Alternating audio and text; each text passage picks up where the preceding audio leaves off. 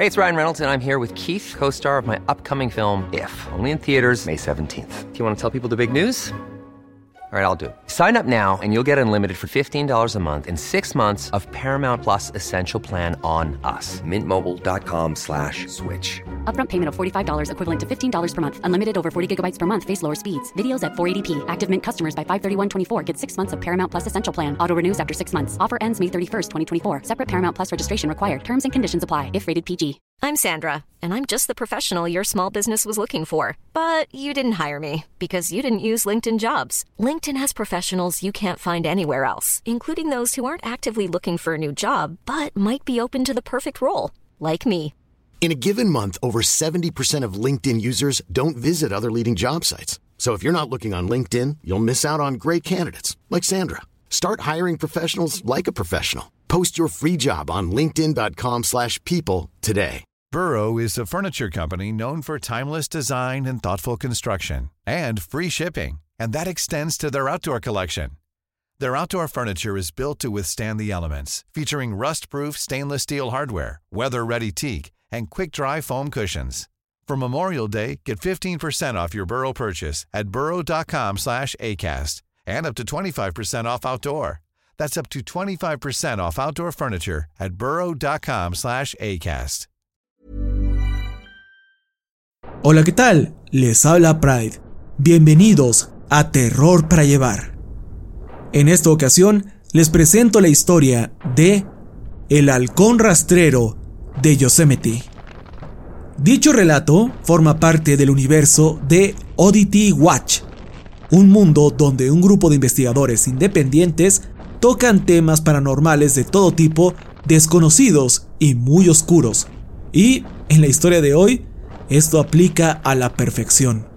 Es por eso que debo hacerles una advertencia. Esta historia no es apta para todo público, ya que puede tocar temas eh, delicados. Sobre todo si eres menor de edad, no lo recomiendo.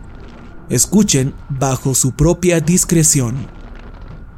Y si no han escuchado los otros artículos de Oddity Watch, ¿qué están esperando? Los tienen aquí en el podcast. De hecho, hoy, viernes 2 de febrero del 2024, salieron tres artículos. El primero, La Dama Partida de Indiana del Sur. El segundo, Los Experimentos Robertson. Y el tercero, este, El Halcón Rastrero de Yosemite. Esta serie de historias fue escrita por el usuario de Reddit Robot Vampire. Para la fuente de la historia y los nombres de las pistas utilizadas de fondo, no olviden leer la descripción de este podcast o de su respectivo video en YouTube. Mi canal es Pride, Hablemos de Terror, donde pueden encontrar muchas más narraciones. Y si quieren hacerme llegar alguna pregunta, queja o comentario, háganlo a través de redes sociales. Me encuentran en todas partes como Yo Soy Pride, pero para que sea más fácil, hay un solo link en la descripción que las contiene todas. Bueno, ahora sí los dejo con la narración. Preparen su botana o un brebaje caliente porque será una historia larga.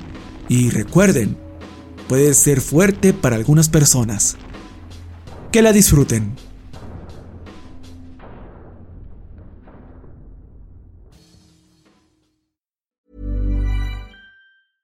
Ryan Reynolds here from Mint Mobile. With the price of just about everything going up during inflation, we thought we'd bring our prices down. So to help us, we brought in a reverse auctioneer, which is apparently a thing. Mint Mobile unlimited premium wireless. Have to get 30, 30, bit to get 30, bit to get 20, 20, 20, bit to get 20, 20, bit to get 15, 15, 15, 15 just 15 bucks a month. So, Give it a try at mintmobile.com slash switch. $45 upfront for three months plus taxes and fees. Promo rate for new customers for limited time. Unlimited more than 40 gigabytes per month. Slows. Full terms at mintmobile.com. Millions of people have lost weight with personalized plans from Noom, like Evan, who can't stand salads and still lost 50 pounds. Salads, generally, for most people, are the easy button, right? For me, that wasn't an option. I never really was a salad guy. That's just not who I am. But Noom worked for me. Get your personalized plan today at Noom.com. Real Noom user compensated to provide their story. In four weeks, the typical Noom user can expect to lose one to two pounds per week. Individual results may vary. El halcón rastrero de Yosemite por Henry Parkisel.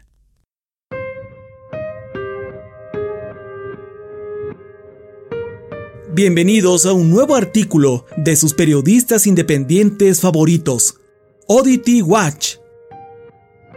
Hoy cubriremos un tema muy oscuro de contenido extremadamente gráfico, así que lean bajo su propia discreción.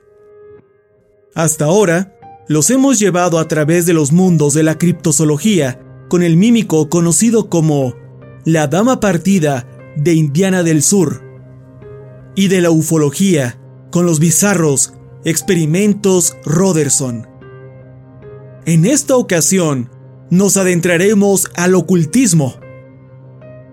Antes de comenzar, es importante notar que el término ocultismo significa conocimiento secreto o verdad escondida, y no necesariamente es sinónimo de rituales sexuales con sacrificios de cabras.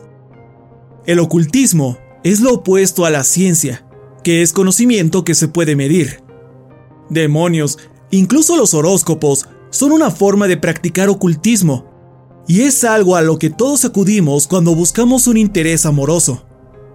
Ejemplo, ¿cuál es tu signo? Entonces, por el bien de este artículo, cada que me refiera al ocultismo, hablo de magia y rituales.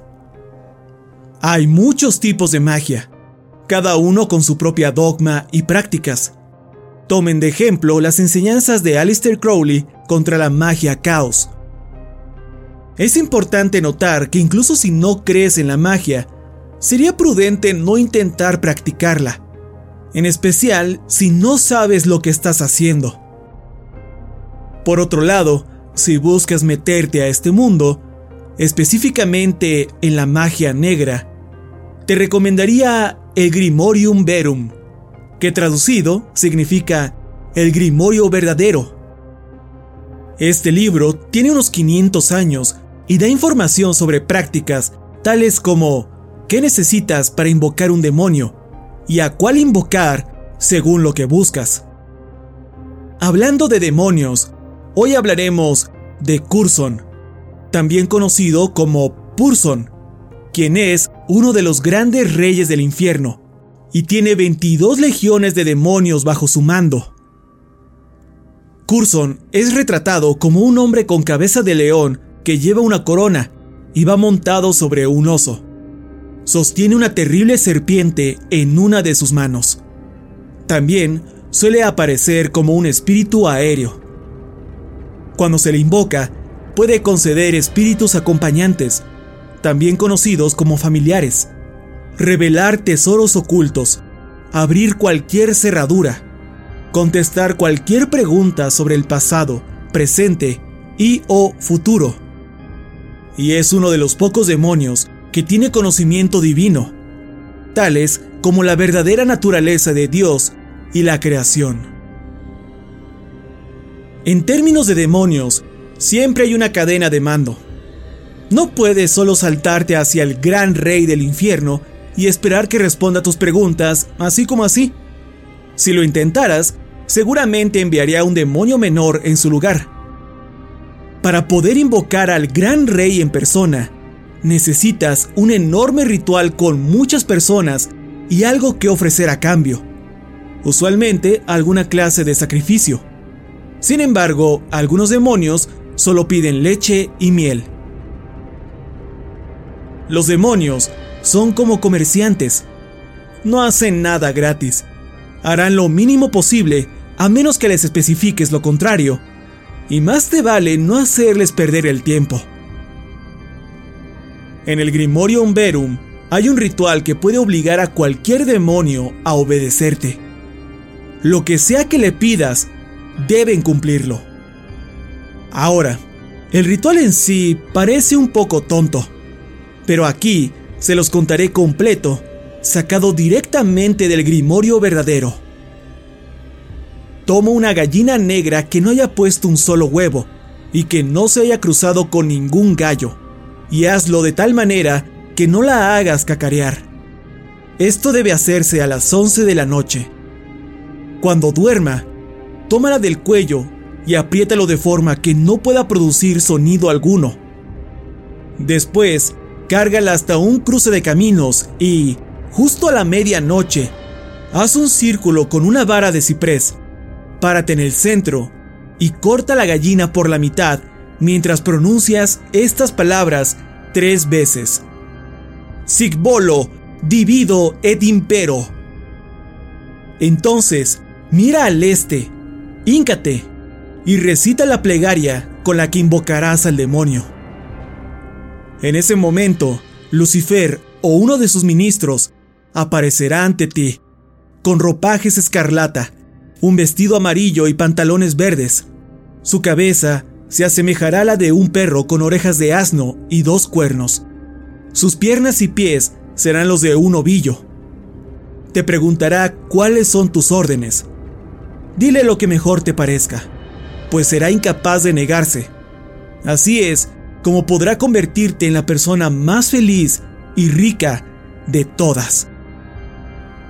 Antes de seguir alguna de las instrucciones ya mencionadas, debes asegurarte de estar bajo la gracia de Dios y de que no tienes algo reprochable en tu conciencia. De otra forma, tú te verías forzado a obedecer las órdenes del Espíritu y no al revés. Todo tiene sus raíces en los rituales. Si en verdad decidieras cortar una gallina por la mitad, lo cual te rogamos que no hagas, canaliza tu Steve Irwin interior y sé bueno con los animales. En fin, si decidieras hacerlo, no solo necesitarías saber qué tipo de metal es mejor para invocar a cierto espíritu o demonio, sino que también tendrías que forjar dicha cuchilla a una hora específica durante la fase lunar correcta, que coincida con el debido equinoccio o solsticio. Además, necesitarías que en un lado esté grabada la palabra Agla, que en hebreo significa Tú eres poderoso para siempre, oh Señor. Y del otro lado, con el símbolo del demonio o espíritu que intentas invocar. Todo tiene que ser meticuloso y específico cuando se trata de magia, y no se puede hacer a medias. Ahora, puede que se estén preguntando por qué entré en tanto detalle con la magia de los rituales, o se preguntarán qué tiene que ver con el halcón rastrero de California. Bueno, la leyenda del halcón es el ejemplo perfecto de cuando no sabes lo que estás haciendo con la magia. El culpable de esto se llama Francis Dugard, quien sucumbió ante Curson y sus lacayos en la búsqueda de una mejor vida para su familia. El camino hacia el infierno está lleno de buenas intenciones.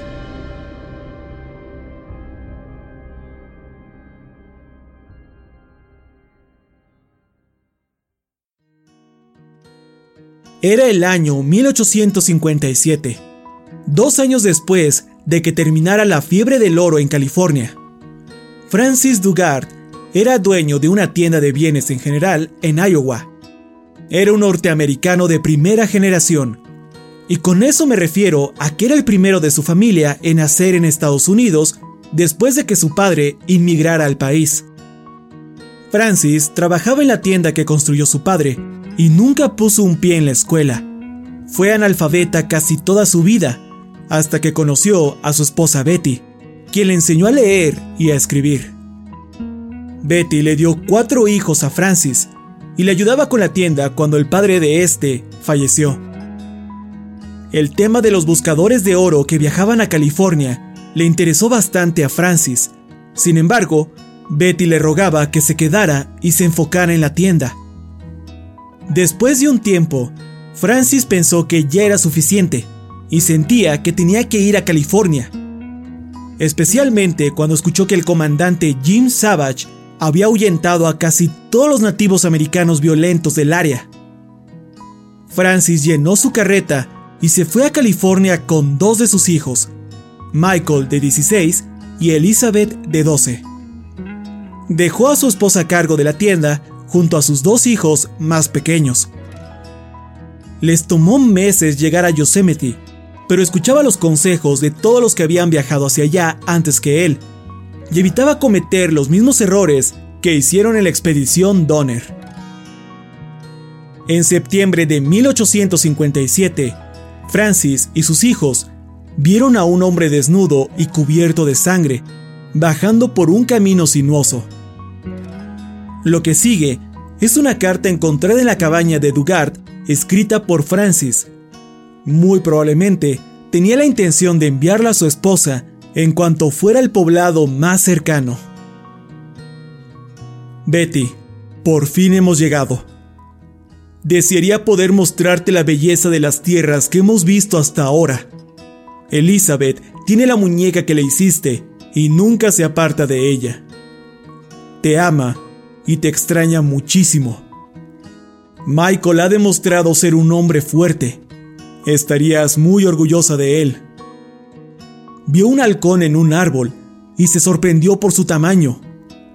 Le dije, donde hay halcones, hay conejos y los conejos son buenos para los estofados. Te amo, y con cada día que pasa, me pregunto si tomé la decisión correcta. Es entonces cuando pienso lo que podría ser por nuestra familia si regreso con un montón de oro y decido que puedo vivir con este dolor en mi corazón y la hambruna, siempre y cuando signifique que nuestros hijos no tendrán que irse a dormir con hambre nunca más. Sin duda, Dios me está poniendo a prueba en este viaje.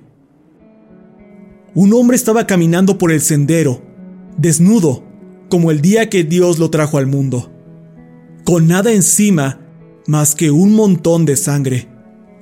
Tenía una profunda herida en el costado y no parecía molestarle hablar con nosotros. Susurraba algo para sí mismo.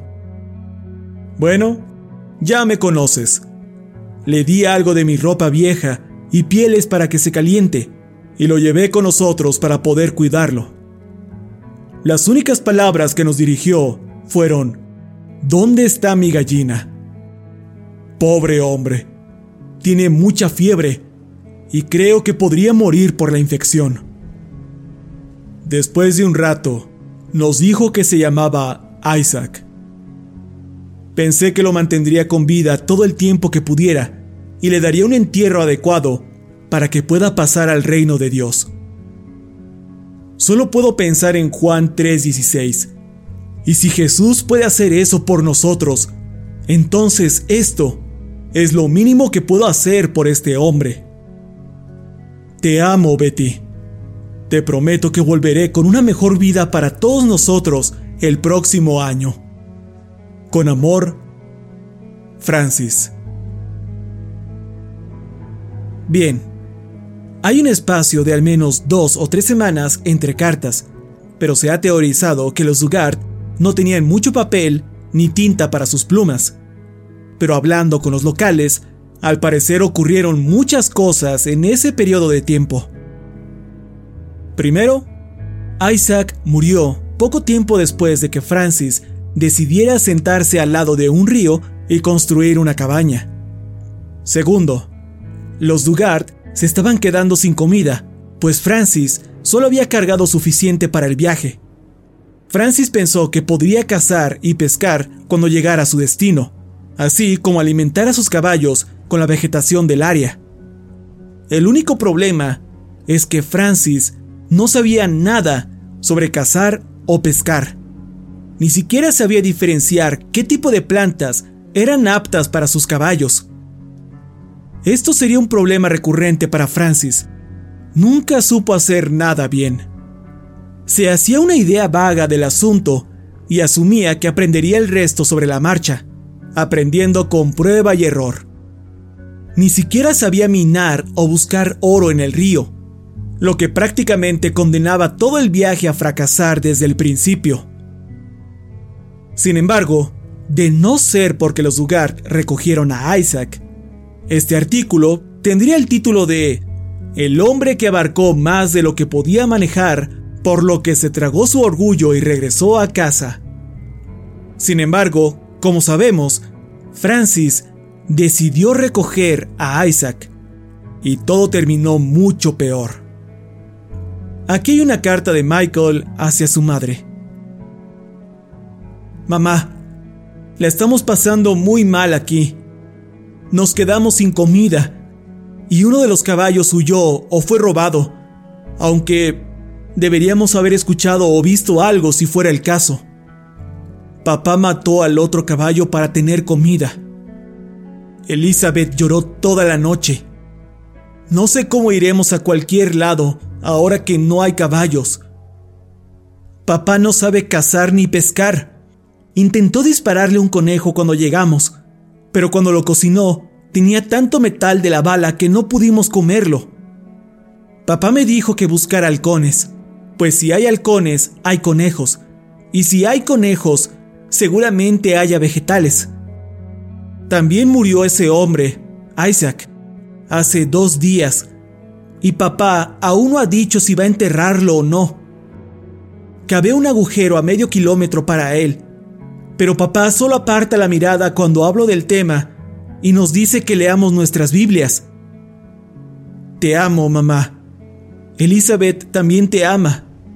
Te da las gracias por la muñeca. Con amor, Michael. Esta fue la última carta del sitio de acampada de los Dugard. Puede que estén un poco confundidos por el orden de los acontecimientos. Yo también lo estuve durante la investigación. No entendía cómo pudieron durar sin comida por tanto tiempo, y luego decidieron comerse al caballo cuando, seguramente, este también estaba desnutrido. Bueno, mucha gente que ha revisado este incidente cree que Michael no sabía cuántos días habían pasado, pues no hay evidencia de cómo llevaban registro del tiempo. Las cartas no tienen fecha, y la única razón por la que sabemos que llegaron al lugar en algún punto de septiembre es porque empacaron comida suficiente para dos meses cuando se fueron de Iowa en mayo. Se cree que se quedaron sin comida aproximadamente una semana y media después de llegar a Yosemite y racionaron la comida entre todos y los caballos por otra semana más hasta que finalmente se les acabó por completo. Sobrevivieron un par de días sin alimento antes de que Francis decidiera matar a su último caballo. Francis puso en sal la carne restante del equino e hizo carnaza, lo cual no es el alimento más fácil de comer cuando estás débil por el hambre, pasaba sus días buscando oro en el río cercano, mientras Michael intentaba cazar comida.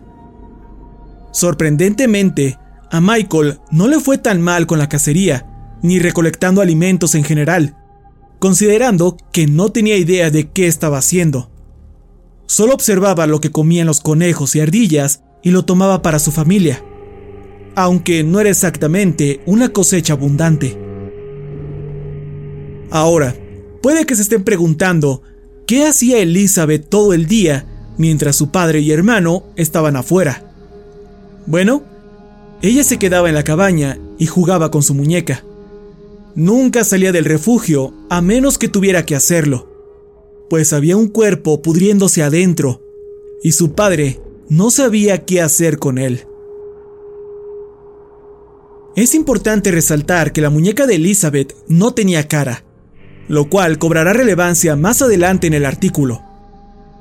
Esto era, y sigue siendo, bastante común, especialmente en comunidades Amish. Es más fácil hacer muñecas sin caras, y así, todos son iguales ante los ojos de Dios. Gente del área tiene la muñeca de Elizabeth en una vitrina, en una pequeña atracción basada en las vivencias de los Dugard en Yosemite. Los locales han adoptado las mismas reglas que con el muñeco Robert de Florida, lo que significa que si quieres tomarte una foto con la muñeca de Elizabeth, tienes que pedirle permiso. De otra manera, quedarías maldito. Gente del lugar parece tener muchas versiones de lo que transcurrió después del incidente de los Dugard, pero no tienen mucha información sobre el suceso en sí contacté a la descendiente directa de Michael Dugard, Kelsey, quien vive cerca de Oakhurst. Kelsey se mostraba un poco renuente de hablar conmigo, pero finalmente accedió mientras tomábamos un café. Cuando nos conocimos, estaba súper emocionado de enterarme que el nieto de Michael Dugard, Corey Mitchell, había escrito su historia. En la cafetería, sí leyó la historia para mí, al mismo tiempo que yo tomaba notas frenéticamente. Sin más dilación, aquí tienen la historia de los Dugard contada desde la perspectiva de Michael.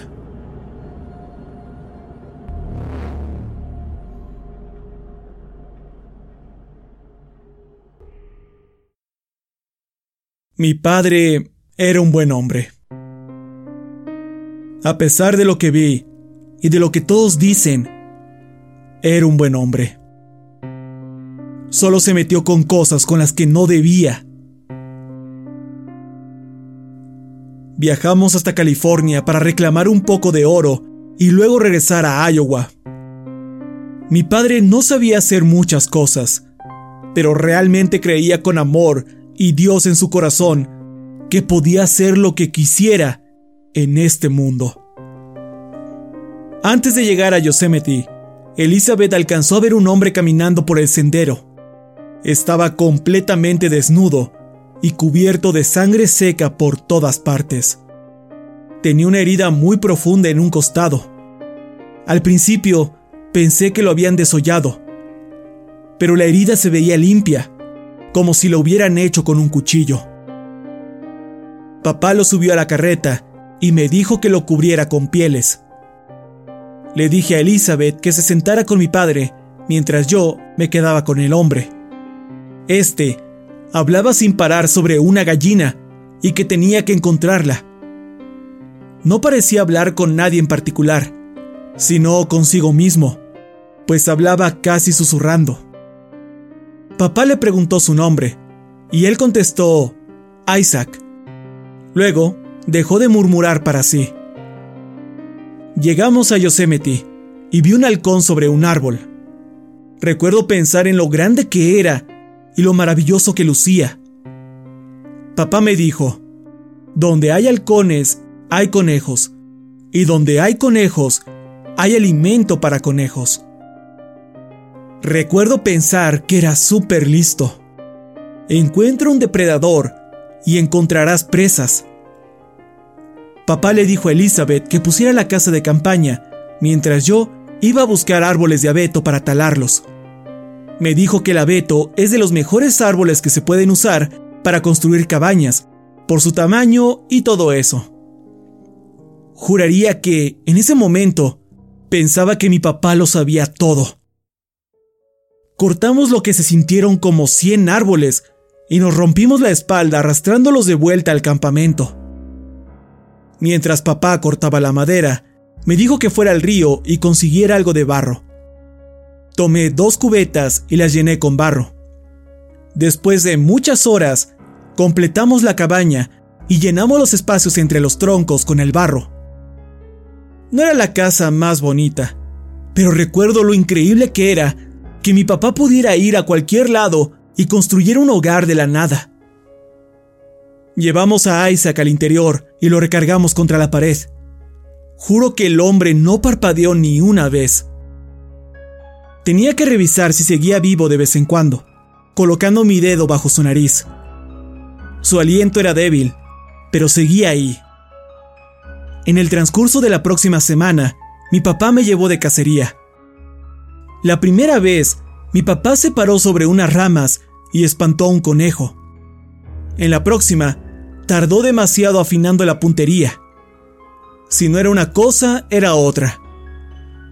Recuerdo a Elizabeth quejándose del dolor que le provocaba el hambre y papá diciéndole que fuera fuerte. Él salió por algo de aire fresco. Fui a verlo y lo escuché llorar rogándole a Dios que cuidara de nosotros. Fue la primera vez que me di cuenta que mi padre era solo un hombre, como todos nosotros. Un día nos dijo que saliéramos a jugar. Ella tomó su muñeca y salimos por un par de horas, admirando las montañas y los enormes árboles. Cuando regresamos, escuché a mi padre charlando con alguien charlaba con Isaac. Isaac, ese hijo de puta. Al día siguiente, Isaac murió. Caminé medio kilómetro lejos de nuestro campamento y cavé un agujero para poder enterrar al hombre. Papá nos ignoraba cada que intentábamos decirle que enterrara a Isaac. Solo nos decía que teníamos que acercarnos más a Dios y que leyéramos nuestras Biblias. Uno de los caballos desapareció y papá mató al otro. Elizabeth lloró mucho y se rehusó a comer carne de caballo por un par de días, hasta que se dio por el hambre. El aroma de Isaac pudriéndose en el interior tampoco ayudaba con el apetito. Papá salía cada vez menos. Recolectar comida y cazar se habían vuelto mis responsabilidades. Mientras tanto, papá se quedaba en la casa o buscaba oro en el río. Cierto día, Elizabeth me rogó porque la llevara de cacería. Una vez que estuvimos lo bastante lejos de la cabaña, me dijo que papá había estado hablando con Isaac. Le dije que yo también lo había escuchado hace semanas, pero ella alegó, no, aún después de muerto.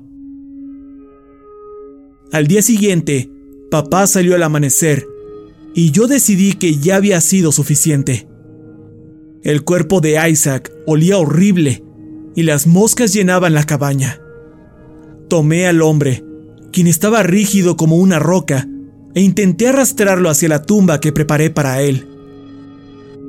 Llevaba un cuarto del camino cuando papá me vio. Sostenía una gallina por el cuello. Caminó hasta mí y me dio un golpe en la boca. Luego me pateó en el abdomen una y otra vez. Cuando terminó la golpiza, me ordenó que llevara a Isaac de vuelta a la casa. Después de arrastrarlo de regreso, papá se quedó sentado afuera, mirando el sol. Una vez que se ocultó, nos ordenó que nos quedáramos adentro. Lo escuché recitar unas palabras que no entendí, y luego escuché cómo la gallina soltaba un cacareo muy agudo. Una hora más tarde, papá entró a la cabaña. Yo fingí estar dormido. Se sentó junto a Isaac durante toda la noche, susurrándole, como si mantuviera una conversación. A la mañana siguiente, papá estaba más feliz que nunca. Me dijo, Hijo, ¿recuerdas que si ves un halcón encontrarás conejos? Le dije, Sí, papá. Él siguió. Bueno, un halcón que vuela te llevará a un conejo.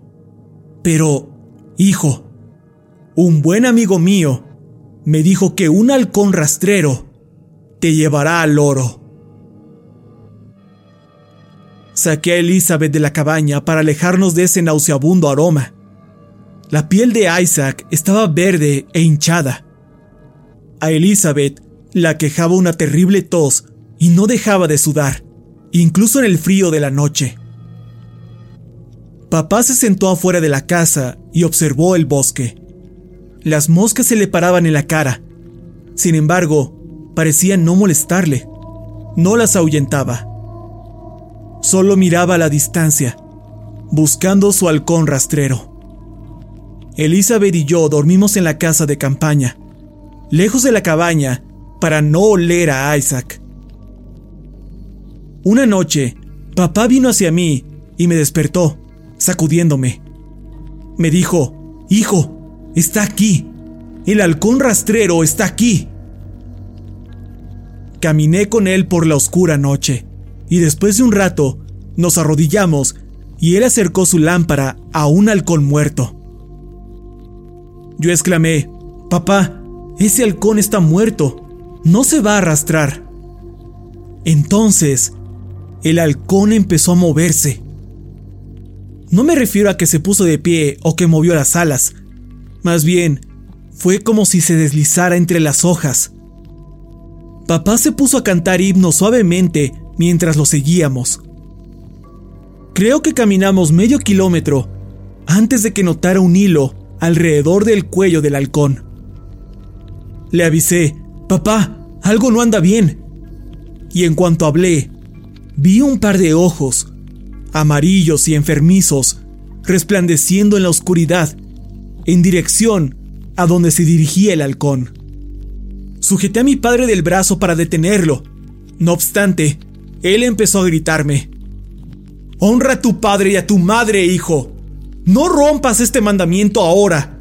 No cuando estamos tan cerca del oro. Me di la vuelta e intenté correr de regreso al campamento, pero me perdí. Busqué la tienda por horas, pero terminé durmiendo bajo un arbusto.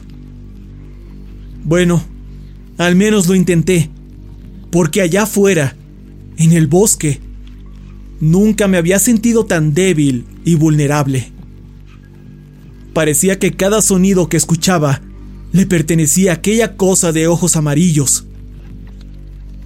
Cuando amaneció, pude regresar al campamento.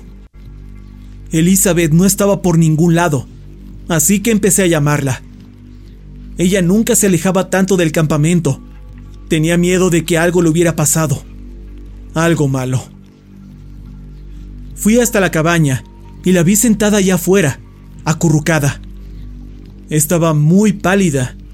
Su tos había empeorado. Le pregunté qué ocurría. Ella se movió un poco para mostrarme una mancha de sangre en su vestido. Nuevamente pregunté qué había pasado y dijo que sus partes femeninas estaban sangrando.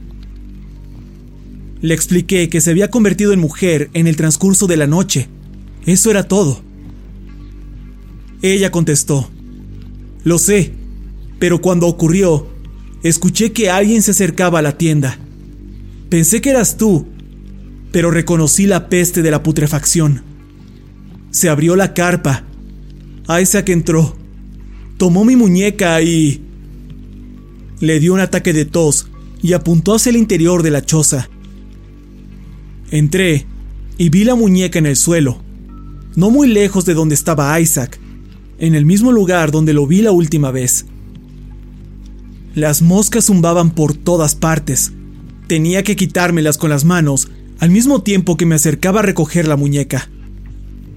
Había un cuchillo en el vientre de la muñeca y en la cabeza tenía una cara simple hecha con sangre. Le pregunté a mi hermana si papá había hecho esto. Ella repetía, no, fue Isaac, lo juro ante Dios, fue Isaac. Como un hombre con temor de Dios, estaba aterrorizado. Pero como hermano, estaba furioso. Deseaba poder matar a Isaac, pero se me robó esa oportunidad mucho antes de que cualquiera de estas cosas ocurriera. Miré los ojos vacíos del hombre, y entre más lo hacía, más notaba que su putrefacta piel parecía estirar sus labios con la forma de una sonrisa. Fue en ese momento que escuché algo caminando en el bosque a mis espaldas. Me giré y vi a papá. Se veía enojado como un demonio. Me pasó de largo. Se sentó frente a Isaac y gritó. No funcionó. Me lo prometiste. Me lo prometiste, pero no sirvió. Continuó gritando lo mismo una y otra vez hasta que se detuvo abruptamente, como si lo hubieran interrumpido. Se le quedó viendo a Isaac, como si lo escuchara. Se puso de pie, caminó hasta Elizabeth y le dijo, Así que ya eres una mujer. Ella volteó a verme, pero al hacerlo, papá gritó, No lo mires a él, mírame a mí. Se giró hacia nuestro padre, quien le estudiaba. Se veía agonizante por su enfermedad. Papá sintió con la cabeza y exclamó, Entonces, así es como tiene que ser. Regresó al interior y salió con su rifle. Recuerdo que estaba a punto de decir algo, pero papá me golpeó en la cabeza con la culata del rifle.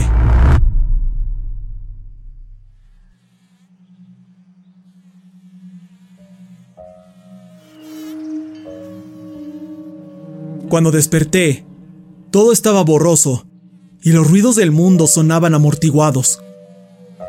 Intenté frotarme los ojos, Supongo que pensé que eso aclararía mi visión, pero no pude llevarme las manos al rostro. Tenía las muñecas atadas entre sí y mis brazos atados contra mi cuerpo. Papá y Elizabeth se encontraban de frente a Isaac. Se tomaban de las manos. Las moscas hacían tanto ruido que apenas podía pensar. Papá estaba en silencio y Elizabeth tosía entre sollozos. Se quedaron ahí de pie frente al cadáver por diez minutos cuando papá miró hacia atrás y preguntó, ¿Y bien? ¿Lo haces? Yo murmuré, ¿hacer qué? Papá añadió, ¿te opones? No tenía idea de qué estaba hablando, pero contesté, sí. Papá sacudió la cabeza y miró a Isaac, donde se quedaron en silencio otro momento. Luego, papá dijo, acepto. Y miró a Elizabeth, quien tenía el rostro hundido en la mano que le quedaba libre, llorando. Papá cuestionó, entonces, Elizabeth, ¿me aceptas como tu legítimo esposo? Ella no contestó. Papá le apretó la mano hasta que sus nudillos se volvieron blancos y los dedos de mi hermana se pusieron morados. Elizabeth se encorvó del dolor y chilló, acepto, acepto, acepto. Papá aflojó su agarre y ella se sobó la muñeca con la otra mano. Luego tomó a Elizabeth de la cintura, la acercó a él y la besó. Papá tomó algo de soga y ató las manos de Elizabeth detrás de su espalda. Luego la empujó al suelo. Ahora llegó el momento de lidiar con aquellas manos que se oponen a esta unión. Alegó papá al mismo tiempo que cogía el hacha. Yo seguía sin recuperar la vista del todo. Era como si el mundo estuviera hecho de neblina. Todo lo que oí fue el sonido de sus botas marchando hacia mí. Cuando se detuvo, sentí su bota contra mi hombro. Me empujó y caí de lado. Él no apartó su pie de mi hombro. Me mantuvo inmóvil, a la par, que hacía caer su hacha sobre mis manos. Todo lo que sentí fue una gran presión y la calidez de la sangre que salía disparada por todas partes. No sentí dolor alguno, y pensé que la muerte me mostraba algo de piedad antes de reclamar mi alma. Elizabeth estaba gritando, llorando y tosiendo, mientras mi papá cercenaba mis manos. Intentó cortármelas, estoy seguro, pero solo me quitó los dedos de la mano izquierda y me dejó una enorme herida en la derecha. Fue ahí cuando el calor del dolor se manifestó y el mundo volvió a oscurecerse. Me sorprendí cuando abrí los ojos una vez más. No esperaba seguir con vida. Papá estaba desnudo.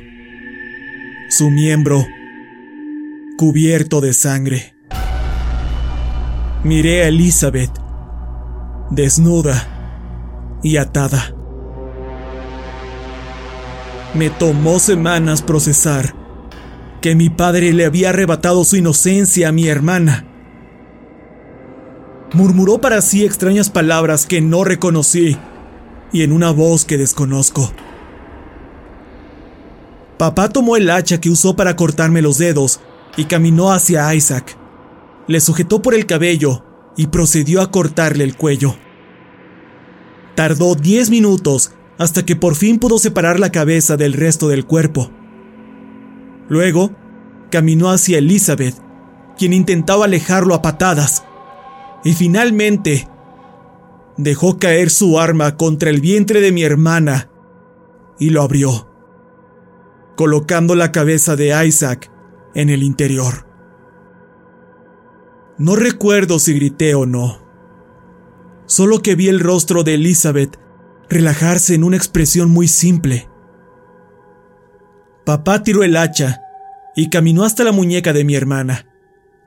Arrancó el cuchillo de su abdomen y dijo, Mi última semilla en su primer despertar. Se ha colocado la muerte en donde comienza la vida. Entonces, me miró, y juro que sus ojos eran enfermizamente amarillos. Puedes irte, me dijo. Tengo que seguir al halcón rastrero. Tengo que seguirlo de vuelta a Curson. Luego, tomó su miembro, estirándolo, y lo cortó de su cuerpo. Me lanzó el cuchillo ensangrentado y salió de la choza hacia el bosque.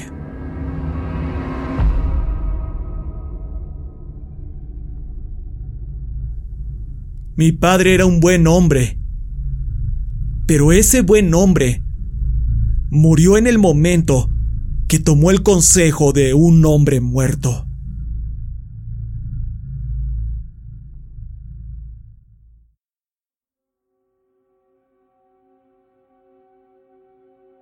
Cuando Kelsey terminó de leer, yo me quedé sin palabras.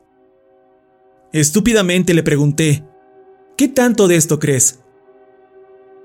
Ella soltó una risa de cortesía y dijo, Al final del día, dos personas murieron y a una nunca se le volvió a ver. Yo no estuve ahí, así que no puedo asegurar nada. Asentí y me disculpé por pedirle que me contara esa historia. No sabía que era tan oscura. Comentó que la ha contado tantas veces que cada vez más se siente como un cuento con personajes que algo que ocurrió en su familia. Me sentía aún peor cuando mi tarjeta fue rechazada y ella tuvo que pagar por nuestros cafés. Se rió y dijo, Bueno, definitivamente esta es la primera vez donde yo soy la que paga por contar esta historia. Le pregunté a Kelsey si sabía qué le pasó a Betty y a los niños que se quedaron en Iowa. Contestó que Betty terminó casándose con alguien más y vivió una vida relativamente tranquila. Michael nunca regresó a Iowa, y esas cartas nunca llegaron a manos de Betty. Así que nadie sabe si ella se enteró de lo que realmente ocurrió en Yosemite. Lo que es extraño después de que Michael escapara de Yosemite es que envió una carta al periódico en lugar de ir directo a la policía y en dicho texto, que nunca se publicó, no menciona que Isaac murió poco después de conocerlo, sino que cometió todos los actos mencionados con un grupo de personas al que se refiere específicamente como un convento. Incluso alega que James Buchanan era una de las personas del convento durante los trágicos eventos, lo cual es imposible, pues James Buchanan era el presidente en esa época y se encontraba del otro lado del país. Si quieren ponerse sus sombreros de aluminio y adentrarse en el mundo de las conspiraciones, lo cual hago a menudo, entonces se podría decir que James en efecto estuvo ahí, y Michael tuvo que cambiar su historia, pues fue amenazado por el mismísimo presidente de los Estados Unidos.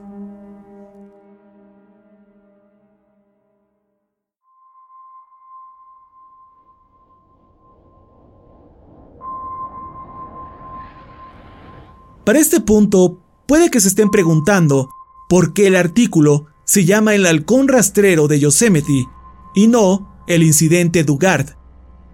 Bueno, eso es porque, desde entonces, se han reportado casos donde gente que recorría el Parque Nacional de Yosemite avistaron un halcón sin vida en el suelo, el cual parecía ser jalado por alguien o algo más, atrayendo personas a lo profundo del bosque. Así es, no se trata de un incidente aislado, en lo absoluto. De hecho, tengo tres historias, las cuales resumiré lo más posible, ya que apuesto a que no esperaban toda una novela. Estas ocurrieron en décadas distintas, incluso en siglos diferentes. La primera historia que tengo para ustedes sucedió en 1878. La guerra civil había terminado. Para ser más específico, era el final de la era de la reconstrucción. 12 años después de la Guerra Civil, periodo donde el país volvía a unificarse. La gente aún sentía la tensión en el aire, pero era momento de volver a respirar y relajarse un poco. ¿Y qué mejor forma de hacerlo que viajando al norte y presenciar el domo de granito de Yosemite? Pues un matrimonio decidió hacer justo eso. Daniel y Janet Murkoff viajaron hasta Yosemite para observar aves, y en una historia titulada El halcón rastrero, eso no es un buen augurio. Bien, mientras caminaban por el bosque, presenciando con asombro las cascadas, Daniel notó una enorme ave que yacía en la tierra. De inmediato reconoció que se trataba de un halcón, y dado a que nunca antes había podido ver uno de cerca, se le acercó para examinarlo. Cuando lo hace, ve que el ave empieza a deslizarse, como si estuviera atada a un hilo. Daniel se quedó perplejo. No obstante, decidió seguirlo. Deja atrás a Janet, quien sigue maravillada por la belleza de la naturaleza, y termina adentrándose al bosque, casi hipnotizado. Cuando el halcón dejó de moverse, Daniel levantó la mirada y describe que vio un hombre desnudo, sangrando de la entrepierna. Le pregunta si se encuentra bien o si necesita ayuda, dándose cuenta que el hombre no tiene ojos, solo dos agujeros negros en su cráneo con hilos de sangre cayendo de estos, como si fueran lágrimas recorriéndole las mejillas. Una vez más, Daniel le pregunta si necesita ayuda. El hombre solo extiende su mano al frente y le muestra un puñado de oro resplandeciente en su palma. Luego, el hombre habló con una voz suave. He abandonado mis ojos, pues no me dejaban ver la luz de Dios, la cual también abandoné. Te prometo un río de oro si me obsequias tus ojos. Según Janet, ella no se dio cuenta de que Daniel se apartó de su lado hasta que lo vio corriendo hacia ella. Nunca lo había visto correr tan rápido. Lo interesante de todo el asunto es que sería extremadamente raro que Daniel hubiera escuchado la historia de los Dugard antes de su visita. Y aún más raro que supiera los detalles como la autocastración de Francis. Los horribles actos reportados por Michael se dieron a conocer como un simple asesinato, pues seguramente la gente no se sentiría cómoda conociendo los crudos detalles. Otra cosa interesante es que en este tipo de historias rara vez se ve el progreso de una aparición, si es que se le puede decir así. En algún punto, entre el asesinato cometido por Francis y cuando Daniel se lo topó, el primero se quitó los ojos, posiblemente por culpa o como un castigo. En muchos relatos del halcón rastrero, la gente dice haber visto a un hombre desnudo con la entrepierna sangrante y sin ojos. Sin embargo, hay dos historias únicas que involucran a un Francis ciego en busca de ojos. Adelantemos el tiempo hasta 1919. La guerra que terminaría con todas las guerras acababa de concluir. Viajar a través del país se había vuelto una tarea más sencilla gracias a los avances tecnológicos y las personas querían conocer la belleza del mundo después de vivir un conflicto inconmensurable. Uno que nunca imaginaron les podría ocurrir, mucho menos sobrevivir a este. Es así que dos hermanas, Harriet y Lisa, decidieron viajar hasta California en memoria del esposo de Harriet, quien murió en la guerra. Sin embargo, Lisa tenía un plan especial. Harriet pensó que solo irían a las playas. No obstante, fueron al parque Yosemite, lugar que su antiguo esposo dijo que deseaba visitar cuando volviera de la guerra. Harriet tenía sentimientos encontrados sobre ir a Yosemite, pero se sentía agradecida de tener una hermana que se preocupara tanto por ella. Se quedaron en el parque hasta que se ocultó el sol, y cuando fue de noche, Lisa sorprendió a su hermana sacando una botella de whisky de su bolso. Las hermanas bebieron, lloraron, rieron y siguieron bebiendo. Pero ese momento tan alegre llegó a su fin cuando Lisa sintió algo frotándose contra su pierna. Al bajar la mirada, vio una enorme ave que se arrastraba por el suelo, como si alguien la jalara. Se tambaleó siguiéndola, preguntándose qué estaba ocurriendo y a dónde iba. Harriet la siguió, pero se quedó atrás, pues daba pequeñas pausas para darle más tragos a la botella. Lisa se detuvo cuando vio que alguien jalaba el ave con un hilo. Se trataba de un cuerpo delgado, pálido y sin cabeza. El cuerpo se movía como con espasmos, como si intentara luchar contra el rigor mortis. Lisa se giró e intentó huir. Sin embargo, el alcohol limitaba su coordinación, haciendo que tropezara. El cuerpo sin cabeza se movía de tal manera que, si Lisa hubiera visto películas modernas, probablemente lo describiría como stop motion. Harriet afirma que vio algo arrastrándose hacia Lisa, algo que hacía sonidos como de pequeñas explosiones húmedas, articulaciones reventando que hacían un ruido imposiblemente fuerte. El cadáver rodeó el cuello de Lisa con sus rígidos y fríos dedos y jaló. Lisa sintió como si le fueran a arrancar la cabeza de los hombros, y puede que no hubiera escapado de ese destino de no ser porque Harriet le lanzó la botella de whisky a la cosa. El cadáver soltó a Lisa y se arrastró con sus cuatro extremidades hacia el oscuro bosque. Las hermanas de Idaho dejaron el parque embriagadas con el placer de estar vivas y por el alcohol.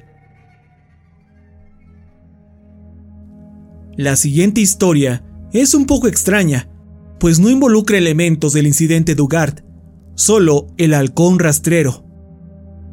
En 1978, una universitaria de nombre Gloria Brown fue a Yosemite con su novio, Martin Newmeyer, durante las vacaciones de invierno. Este último tenía planes de proponerle matrimonio a su novia frente a la cascada. Este par de tórtolos enamorados recorrieron todo el camino hasta su objetivo, emocionados, cuando Martin se dio cuenta de que había perdido el anillo en algún punto del camino. Le dijo a Gloria que se quedara en la cascada mientras él buscaba algo que se le cayó del bolsillo. Martin regresó unos 250 metros por el sendero antes de preguntarle a una pareja de ancianos si es que vieron un anillo tirado por ahí. Ellos se lo regresaron con emoción y le desearon buena suerte. El novio estaba tan contento que regresó trotando, apretando con fuerza el anillo en su mano. Cuando volvió a la cascada, Gloria no se encontraba por ninguna parte. Esperó por horas antes de hablar con los guardabosques. Ellos le dijeron que probablemente caminó por el bosque y perdió el camino de vuelta. Le indicaron a Martin que esperara en su auto. Así, cuando encontraran a la chica, solo la llevarían de vuelta al estacionamiento. Martin esperó toda la noche y solo durmió cuando salió el sol. Más tarde, fue a la policía a levantar un reporte de persona desaparecida, pero en la estación le dijeron, Yosemite es un lugar muy grande, puede que haya encontrado la salida por alguna otra parte, ¿por qué no revisas hoteles y moteles del área? Si no la encuentras, vuelve con nosotros. Martin estaba preocupado pero decidió aceptar el consejo de la policía y revisó cada alojamiento de la zona, sin resultados. Regresó a la estación y levantó el reporte. Los policías aceptaron el caso renuentemente. Este acontecimiento pasó desapercibido por muchos años, hasta que cierto día, cuando un canal de noticias no tenía con qué trabajar, tomaron la historia y la esparcieron como un incendio. La gente se levantó en armas, clamando que a la policía no le importaba el caso porque Martin y Gloria eran afroamericanos. La policía respondió declarando que Gloria lleva tres años desaparecida. Si es que se encuentra en Yosemite, lo más probable es que ya esté muerta y que el cuerpo haya sido consumido por la vida silvestre. les damos nuestras condolencias a la familia Brown y al señor Newmeyer. Ojalá pudiéramos hacer más.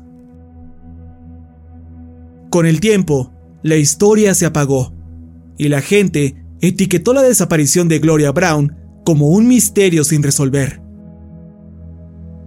Años después, en 1998, una familia que tenía planes de cruzar el país en sus vacaciones hicieron una parada en el Parque Nacional de Yosemite. Los niños jugaban a las escondidas y uno decidió ocultarse dentro de una cueva. El joven, al que le tocó buscar, vio a su hermano saliendo de la cueva con prisa, gritando sumamente aterrorizado. El niño les contó a sus padres que encontró un esqueleto ahí dentro. Los padres reportaron esto a la policía, quienes más tarde confirmaron que esos eran los restos de Gloria Brown. La escena del crimen reveló numerosos símbolos tallados en las paredes de la cueva y pequeños huesos estaban atados por cuerdas a las raíces que penetraban el techo del lugar. En el abdomen del esqueleto de Gloria se hallaban los huesos de un halcón. Un cuchillo yacía al lado de la joven desaparecida, y se teorizó que era el arma homicida. No obstante, una examinación más a fondo de su cráneo confirmó que fue el golpe de una enorme roca lo que terminó por darle muerte a Gloria. Hasta el día de hoy, no se ha dado con los culpables, y puede que nunca paguen sus crímenes cometidos contra Gloria.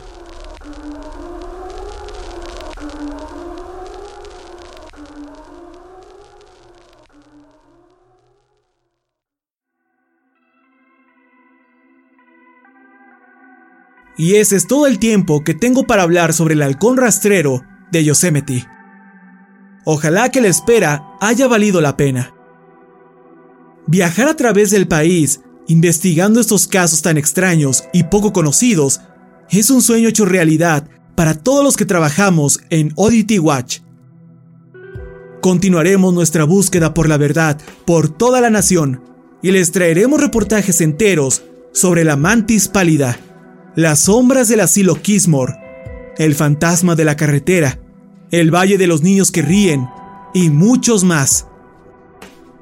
Escuche nuestro podcast en iTunes y Spotify, pues tocamos muchos más temas ahí, aunque con un toque de humor. Gracias por leer y cuidado con perseguir halcones por el bosque.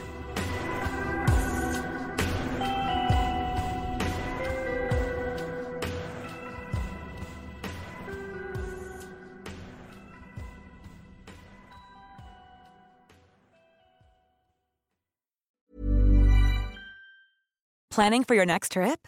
Elevate your travel style with Quince. Quince has all the jet setting essentials you'll want for your next getaway, like European linen, premium luggage options, buttery soft Italian leather bags, and so much more. And is all priced at 50 to 80% less than similar brands. Plus, Quince only works with factories that use safe and ethical manufacturing practices. Pack your bags with high-quality essentials you'll be wearing for vacations to come with Quince. Go to quince.com/pack for free shipping and 365-day returns.